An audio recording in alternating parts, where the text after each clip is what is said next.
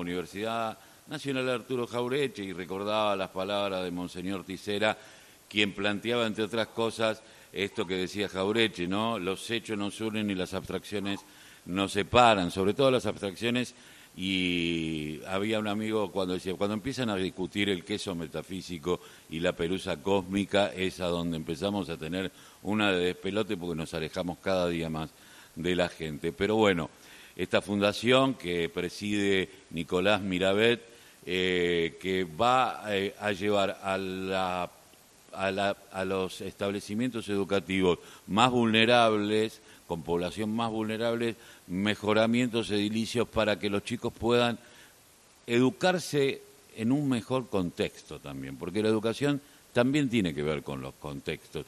Muy buenos días, Nico. Carlos Tafanel te saluda. ¿Cómo te va tanto tiempo? Carlos, buen día. ¿Cómo estás, Che? Muchas gracias. Bien, un gusto, siempre, como siempre, hablar contigo. Eh, Lo mismo digo. Eh, Nicolás, eh, ¿qué es la Fundación Cuatro Causas? Bueno, mira, vos muy bien recién hiciste una, una introducción clave porque es verdad, la Fundación Cuatro Cauces es un proyecto que de la diócesis de Quilmes para, para acompañar la vida de, en principio, las tres escuelas más eh, necesitadas que tiene la diócesis. ¿sí? Vos recién decías de que, por ejemplo, una de las cosas que nosotros a la que nosotros apuntamos es al mejoramiento de inicio de las instituciones, y es verdad, pero esa es una de las cosas a las que apuntamos, ¿sí? Porque en realidad nuestra, nuestro objetivo eh, tiende a ser mucho más integral que es el de poder hacer más significativa las propuestas educativas de las escuelas, ¿sí? Lógicamente, mejorando, mejorando los edificios, pero también ofreciendo distintas propuestas que puedan ser útiles para los niños, niñas y jóvenes que asisten a estas escuelas y para sus familias, ¿sí? Pero no solamente para ellos, sino también para los docentes que día a día dejan su, su vida y dan la vida por la educación. Eh, nosotros una de las líneas de trabajo que, que, vamos a llevar adelante, por ejemplo, es el de la formación docente, ¿no? Eh, ¿Pero por qué? Porque sabemos que los docentes son los que están día a día poniendo el cuerpo con los niños, las niñas y los adolescentes que cada día van a estas escuelas. Sí, y el contexto tiene mucho que ver. Vos aparte sos docente. Yo soy docente, soy docente y periodista y siempre, siempre estuve entre esas dos profesiones que me apasionan. y, muchas de estas cosas yo las digo también como docente, porque si bien ahora no estoy directamente en el ejercicio dentro del aula, eh, lo he estado durante más de 15 años. Y mm, cuando vos educás, eh, perdón, lo, voy a decir al revés, cuando para una educación es una pasión, vos educás y sos significativos para los pibes. Cuando vos tenés la educación como una profesión y vas porque a fin de mes cobras un sueldo, los pibes se dan cuenta de que no educas con pasión y de que lo que decís no sale del corazón. Y creo que eso es lo que nosotros tenemos que lograr impregnar en todos nuestros docentes, que ya muchos lo hacen, porque el, el, pibe no solamente tiene que ir a la escuela a aprender, sino que tiene que ir sabiendo de que en ese lugar es querido, frente a la vulneración de derechos que por lo general estas familias viven, ¿no? Sí, tema que justamente un obispado que tiene como, como obispo a quien es presidente de Cáritas, quien está eh, trabaja todos los días por el tema del techo, de la tierra, del trabajo, sin lugar a dudas, Monseñor Tisera eh, retomó las banderas de Monseñor Novak y las puso en el lugar que tenían que estar eh, ya que es una diócesis que siempre ha sido de vanguardia, por de alguna manera decirlo. Ahora, esto también nos convocó a intendentes, tanto Watson como Mayra Mendoza, estuvieron con Mayra, estuvieron charlando. Eh, ¿qué, se llevaron de eh, estas conversaciones con los intendentes de la diócesis? Porque hay que recordar que la diócesis es Quilmes, Varela y Verazategui. Exacto, Carlos, te cuento que, que de Verazategui eh, el intendente Musi no pudo ir, pero eh, eh hizo, se hizo presente a través de la vicepresidenta del Consejo Liberante de Verazategui, Jennifer Noros. Y la verdad es que em, tuvimos lindas conversaciones con los tres, ¿sí?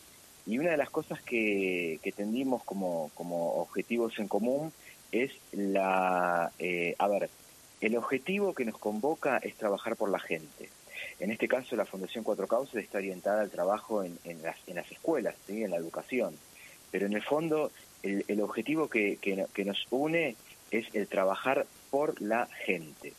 Y, no solamente estuvieron los intendentes, sino que tanto del, municipio de Florencio Varela como del municipio de Quilmes también estuvieron los secretarios de Cultura y Educación, ¿sí? Mm. que también con ellos eh, fue interesante este intercambio, porque una de las cosas que, mm, a ver, dentro del evento hubo un panel que yo tuve la, la, dicha de, moderar, como el señor Ticera por un lado y con David Brandán por el otro. David es licenciado en educación y desde hace muchos años trabaja en la educación.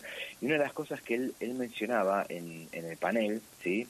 Era, eh, él, él nos invitó en el panel a recordar qué fue para nosotros la escuela, ¿no? Y de alguna manera todos se sentían con la cabeza. La escuela a todos nos marcó el futuro. Y eso después lo retomó Monseñor Ticera y dijo, eh, el trabajo es dignidad. No es lo mismo un chico que va a la escuela con una familia que tiene trabajo que con una familia que no tiene trabajo. ¿Sí? Cierto. Y, y eso es clave. Eh, tenemos que trabajar por la gente. Los municipios, lógicamente, desde su rol eh, de, gestión en el gobierno, eh, nosotros en nuestro rol de, gestionar y animar al crecimiento de estas fundaciones, eh, la Iglesia de su rol de evangelizador y promotora de, derechos sociales, eh, los docentes de su rol educando cada día dentro del aula, ¿no? Entonces, ese es el mensaje que, que, creo que ayer nos quedó de la charla con, con, los intendentes, con los secretarios de educación, con los inspectores de nivel, que estuvieron todos junto al inspector jefe Leonardo Gómez, el inspector jefe de la región 4, y, ese es un poco el espíritu que nosotros queremos impregnar en este nuevo, nuevo proyecto que es la Fundación Cuatro Causas. Eh, Nico, Alejandro García te quiere preguntar algo. Hola Alejandro, buen día. ¿Cómo estás Nicolás? Muy buenos días. Eh, te quería hacer una consulta. El día de ayer dijeron que arrancaba en esta primera etapa el trabajo en las escuelas eh, Cristo Obrero del Monte de Quilmes, en la de Pascua también de Quilmes y en el Jardín de Infantes Milagrosa de Florencio Varela. ¿Cuál es el criterio que se adoptó para, para elegir estas instituciones? Bueno, estas tres instituciones la característica que tienen es que son colegios focalizados. ¿Qué quiere decir que somos focalizados? Que son colegios de la diócesis que no cobran cuota, o sea, que son de cuota cero. Las familias no pagan cuota para estos colegios que son privados, ¿sí? ¿Y cómo se sostienen estos colegios hoy? Bueno, tienen el 100% del aporte del Estado provincial para el pago de los sueldos de docentes, pero después el resto de los de, los de los de los costos que lleva a, digamos que conlleva la, la, vida educativa de estas instituciones es muy difícil de sostener pensemos en sueldos no docentes auxiliares porteros cocineros pensemos bueno lo que lo que hablamos con Carlos al principio no el sostenimiento de inicio de, las instituciones y pensemos en un montón de eh, costos eh, eh, digamos satélites por decirlo de alguna manera que rodean la vida educativa de estas escuelas. ¿sí? Eh, ese fue el gran desafío que durante muchísimos años afrontó la diócesis eh, y que fue sostenido gracias a la solidaridad de las otras 24 escuelas que tiene la diócesis que cobran cuotas. ¿sí? Ahora, es muy difícil y cada vez es más costoso son, sostener a estas instituciones de cuota cero. Entonces, por eso, eh, a partir de, eh, después del tiempo de pandemia, ya por 2020, a fines de 2020, empezamos a pensar en alguna forma de eh, alguna forma creativa de sostener estas escuelas. ¿Y por qué yo menciono la fecha? Porque nosotros con este proyecto venimos hace, van a ser casi tres años que estamos trabajando de este proyecto, pensándolo, reuniéndonos con diferentes actores de la vida social de, la región, eh, escuchando otros proyectos similares, a ver cómo vienen trabajando. Eh, y bueno, y después de, este, de este caminar de casi tres años, eh, con el obispo se decidió la opción de que sea una fundación la que acompañe y apadrine estas escuelas. ¿sí? Y bueno, justamente esto es lo que de alguna manera, estas tres escuelas que son de cuota cero, ¿sí? son las que de alguna manera son nuestro primer eje de atención en un plan de acción que nosotros lo planificamos en tres años. ¿sí? Eh, ¿Y por qué yo digo tres años? Bueno, fue un poco los objetivos que nos fuimos planeando en función de las necesidades más urgentes que tienen estas tres escuelas. Pero cabe recordar que después hay otras tantas escuelas que son, eh, que quizás cobran cuotas, pero, por ejemplo, hay, hay, hay un jardín de infantes en la diócesis que cobra una cuota de mil pesos, ¿sí? Hay otro colegio, primario y secundario, que cobra una, cuota de cinco mil pesos. Me gusta hablar de estos números de cuotas, porque son cuotas muy, muy, muy económicas que también hace muy difícil la gestión de una escuela con todos los gastos que hoy implica llevar adelante una institución educativa. Eh, insisto en esto, ¿no? Una institución educativa no se sostiene solamente con los sueldos docentes, con una subvención del 100%, que es muchísimo, y que nosotros estamos agradecidos al Estado por esa subvención, ¿no? Pero además de esto, estas escuelas tienen un montón de gastos que hay que afrontar, y que esos gastos son los que, si los podemos llevar adelante de manera creativa, son gastos que después eh, van a generar que las propuestas educativas eh, sean más, sean mejores, estén enriquecidas, sean más significativas. Y eso es un poco lo que nos motiva en, este, en, esta primera etapa de tres años. Eh, Nico, evidentemente viene haciendo un trabajo por último.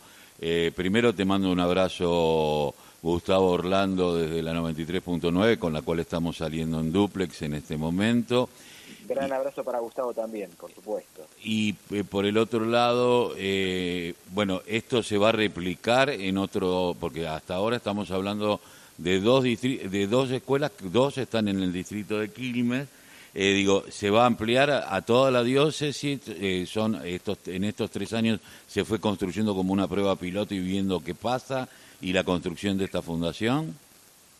Sí, esto, esto se va, se, em, después de estos tres años se va a replicar en otras escuelas, ¿sí?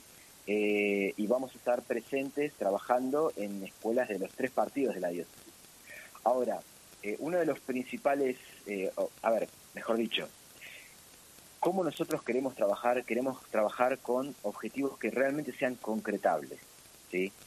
Eh, y para, a nosotros nos pareció prudente empezar trabajando con esos tres colegios que tienen necesidades muy específicas, ¿sí? Y eh, empezando a trabajar con eh, atendiendo necesidades muy concretas de esas tres escuelas. Por eso el plan de acción que nos, planteamos para este para esta primera primera etapa es de tres años, ¿sí? pero esta, esta lógica está pensada en qué, Carlos? En que nosotros realmente lo que nos proponemos lo podamos hacer, ¿sí? A mí no me sirve de nada decir, bueno, miren, el Colegio de Pascua necesita un espacio, a ver, eh, el Colegio de Pascua hoy necesita un espacio para hacer educación física.